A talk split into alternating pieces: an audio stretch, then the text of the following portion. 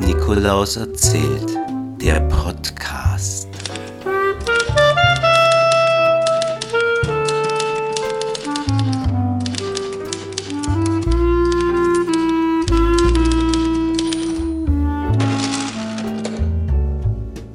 Schriftsteller, die Putzfrau und der Tod. Eine Kurzgeschichte aus dem Buch Das Rote Haus.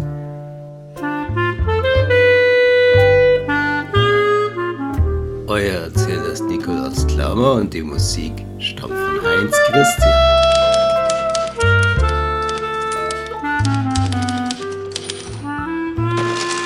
Da hat eben jemand meine Wohnung betreten. Mitten in der Nacht. Die Tötin hob die Hände. Ich will Ihnen nichts verraten, aber wahrscheinlich haben Sie sich nur verhört.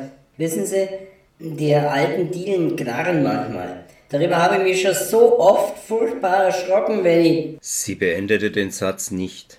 Etwas Unausgesprochenes stand kurz zwischen uns, während ich überlegte, wie grotesk es war, wenn sich der Tod vor unheimlichen Geräuschen fürchtete. Ich wollte schon nachhaken, schwieg aber verschämt, weil ich mir nach dem Toilettengang nicht die Hände wusch, sondern sie nur am Handtuch abstreifte. Ich sah mich dabei im Dämmerlicht im Spiegel an und grinste schief. Merkwürdig, diese letzten Augenblicke meines Lebens hatte ich vollkommen vergessen. So viele Dinge tut man unbewusst. Stunden, ja ganze Tage verbringt man wie in traumlosen Schlaf. Wie viel Zeit verschwendet man, die man mit Leben hätte füllen müssen? Was aber viel interessanter war, im Spiegel sah man neben meinem feixenden Gesicht auch die halb geöffnete Badezimmertür.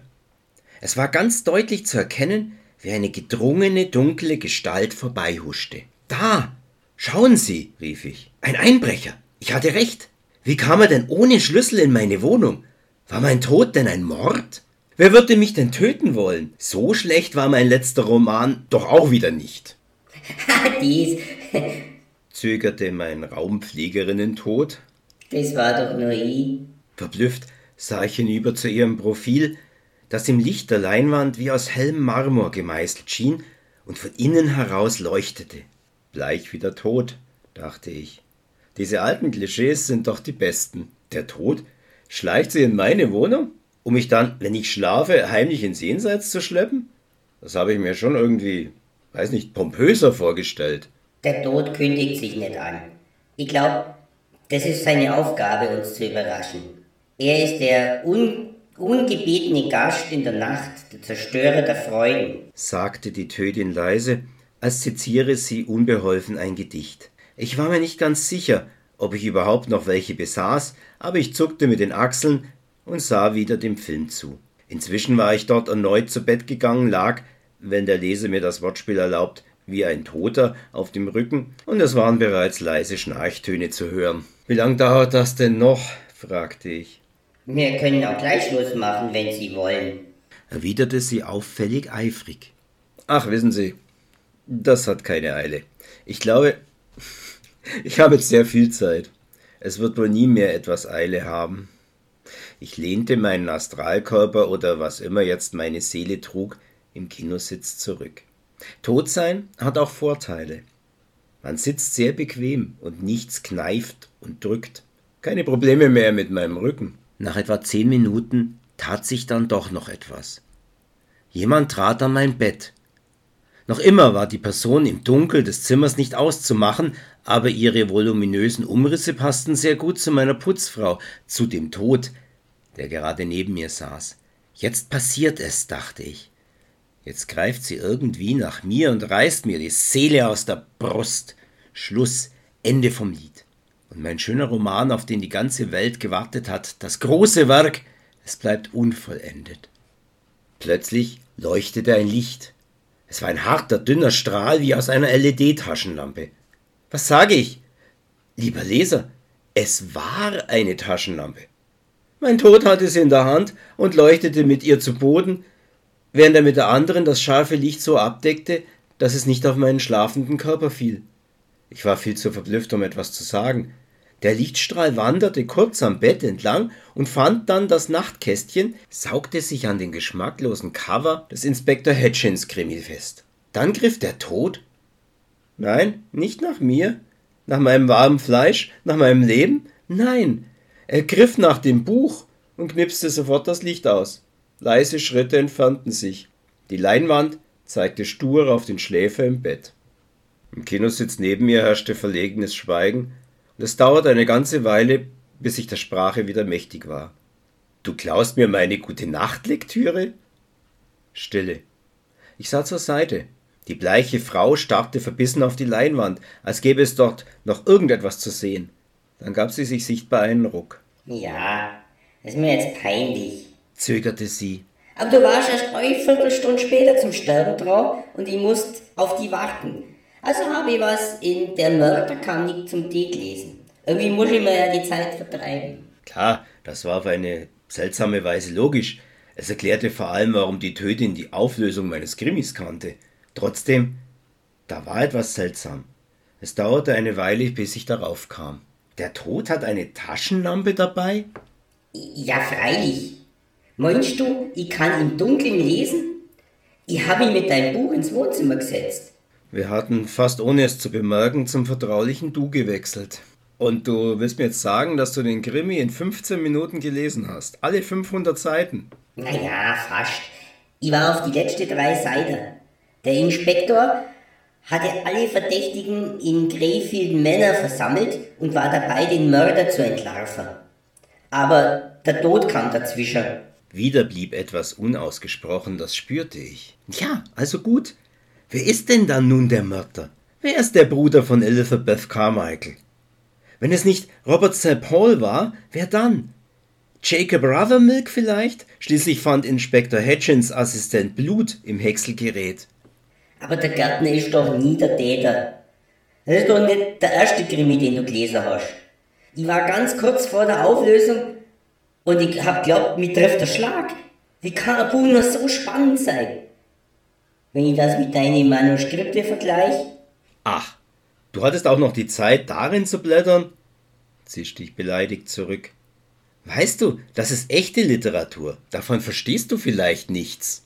Ah, ist das Literatur, wenn das erste Kapitel mir nur davon erzählt, wie sich jemand einen Pickel ausdrückt? Ein Pickel, der dann zur Tür hinaus spaziert und eine alte Frau mit pornografischem Geschwätz belästigt? Na, ich dank. Das verstehst du jetzt wirklich nicht. Der Pickel ist ein Symbol. Er steht in meiner Kunst für die Geworfen und auch Verworfenheit des Menschen in seine Istheit. Ein totenstarrer Blick brachte mich zum Schweigen. Sie hatte natürlich recht. Ich wusste selbst nicht, wofür der Pickel stand. Jetzt weniger denn je, aber ich hatte es tatsächlich einmal für eine gute Idee gehalten, ihm die Hauptrolle in meinem neuen Roman zu geben. Mein Mitesser, der aus der Tür trat und alle Menschen beleidigte, war ein guter Titel, und mit einem guten Titel verkaufte sich ein Buch noch einmal so gut. Lange Titel sind gerade in Mode.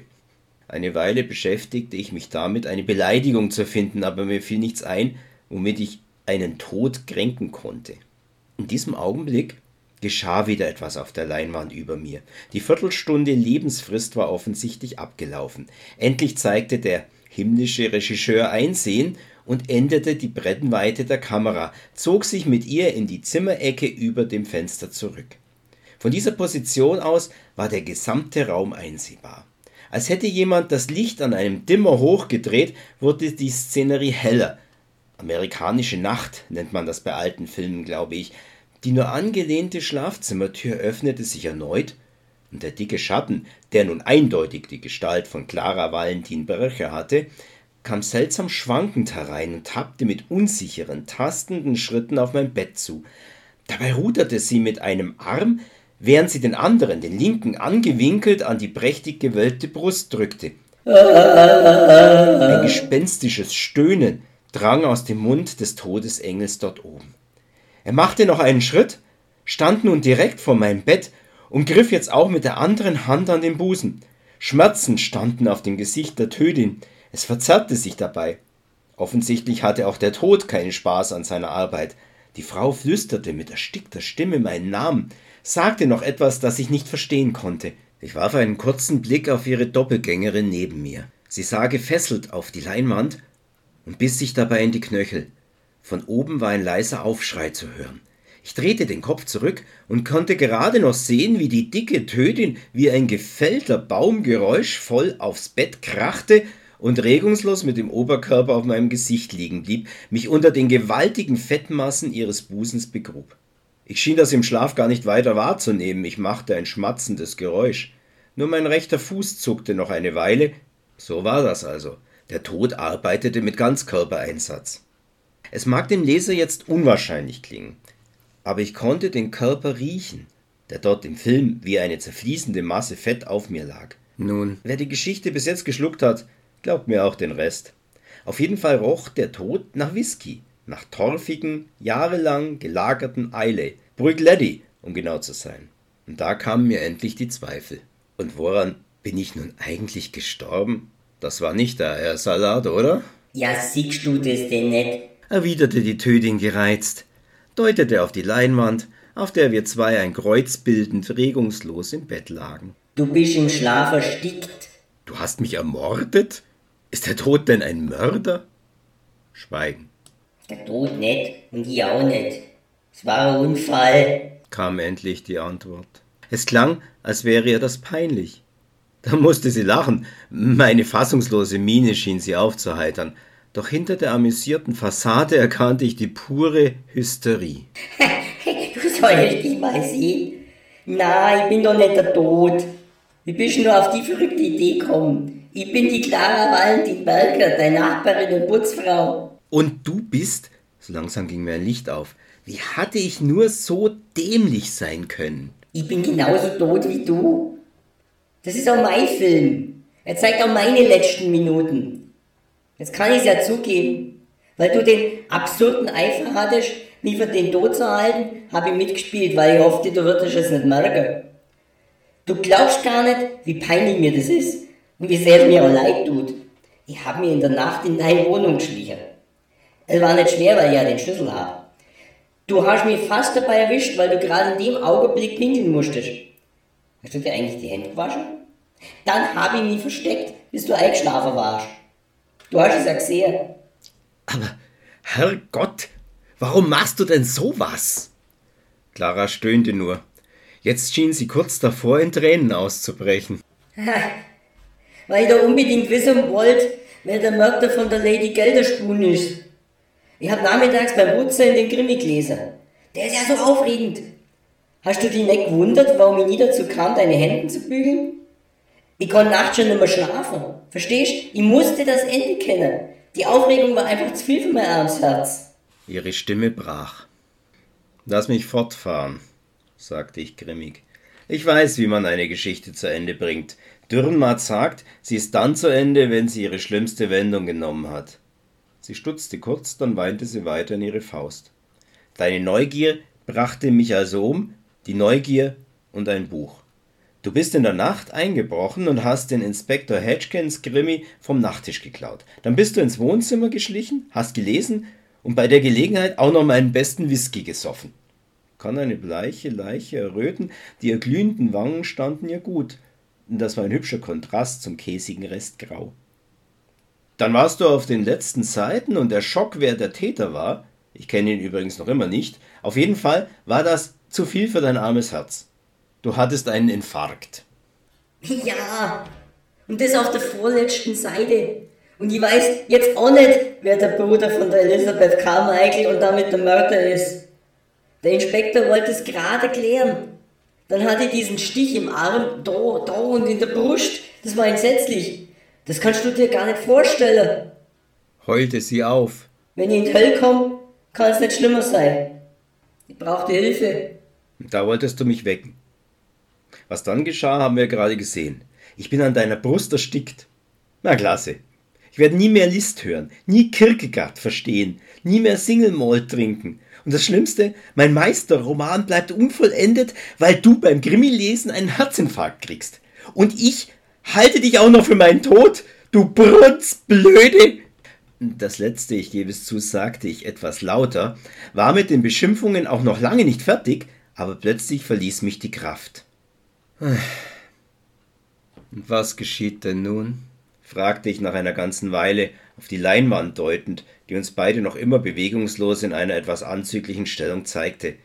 Na, die Schlagzeile hätte ich gerne gelesen. Dieses Ende war ja noch dämlicher als das von der Bachmann und dabei komischer als das von Balzac oder Horvath. Augenblick noch, sagte da eine dunkle, fadendünne Stimme eine Reihe hinter mir. Ich drehte mich um. In der nächsten Reihe saß ein schmaler, fast durchscheinender Herr und blätterte auf der letzten Seite von Der Mörder kam nicht zum Tee. Er lächelte mich über den Rand des Buches an. Ich kümmere mich gleich um alles. Sie werden zufrieden sein. Das kann ich Ihnen garantieren. Es hat sich noch nie jemand über meine Arbeit beklagt. Ich lese nur noch schnell den Schluss dieses Krimis. Ich muss doch wissen, wer der Täter ist. Ja, zum Teufel, wer, war, es denn? denn? fragten wir beide gleichzeitig. Entschuldigen Sie bitte, das kann ich nicht, nicht sagen, denn der Tod schweigt, erwiderte der Herr und zwinkerte mir zu. Dies war der zweite und zugleich letzte Teil meiner Kurzgeschichte Der Schriftsteller, Putzfrau und der Tod aus meinem überall im Buchhandel erhältlichen Kurzgeschichtenband Das Rote Haus.